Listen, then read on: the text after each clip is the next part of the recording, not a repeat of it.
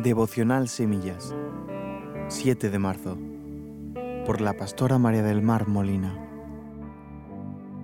Secretos para enfrentar el miedo. Primera de Samuel 17:45. Tú vienes a mí con espada y jabalina, mas yo vengo a ti en el nombre de Jehová de los ejércitos, el Dios de los escuadrones de Israel, a quien tú has provocado.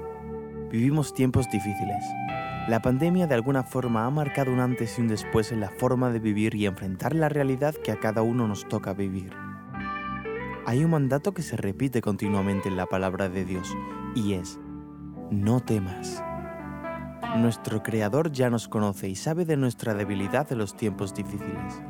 Es por ello que nos reta a poner nuestros ojos en Él en medio de las situaciones y circunstancias que nos puedan producir temor.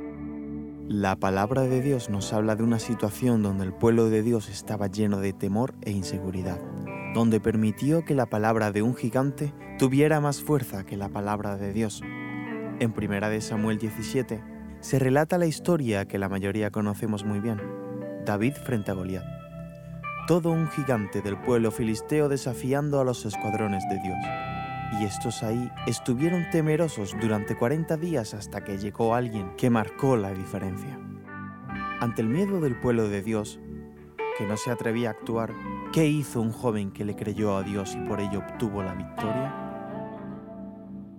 Los pasos que este joven dio hoy los podemos usar para vencer nuestros propios gigantes personales. Primero, no oír. Primera de Samuel 17. David y Goliat Versículo 10. Se turbaron y tuvieron gran miedo porque pusieron oído al mensaje de Goliat. No escuchar los mensajes de miedo, porque si no, desoímos lo que Dios nos dice en su palabra.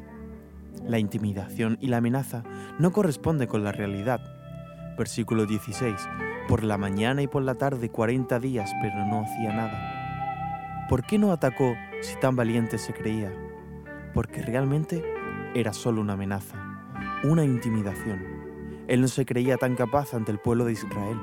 Era una táctica, una intimidación.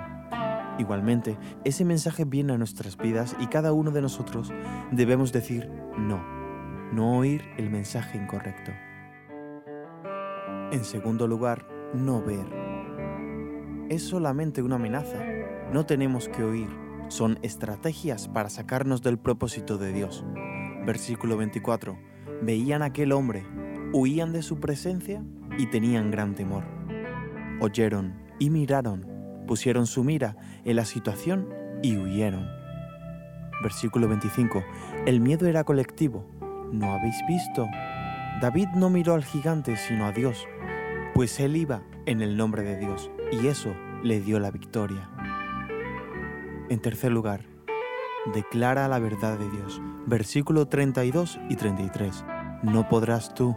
El miedo siempre va a querer llamar a la puerta y entrar. Y a veces entra por terceras personas. Cuidado con los que potencian el miedo en ti, los que traen un mensaje negativo, los que vienen a fomentar tu inseguridad, tu temor. ¿A qué damos oído? David, en el versículo 37, se levantó y declaró de su experiencia. Jehová me ha librado de las garras del león y del oso. Él también me librará de las garras del filisteo. David declaró con certeza y sin dudar, porque conocía a su Dios que lo había librado anteriormente, y esta vez también lo haría.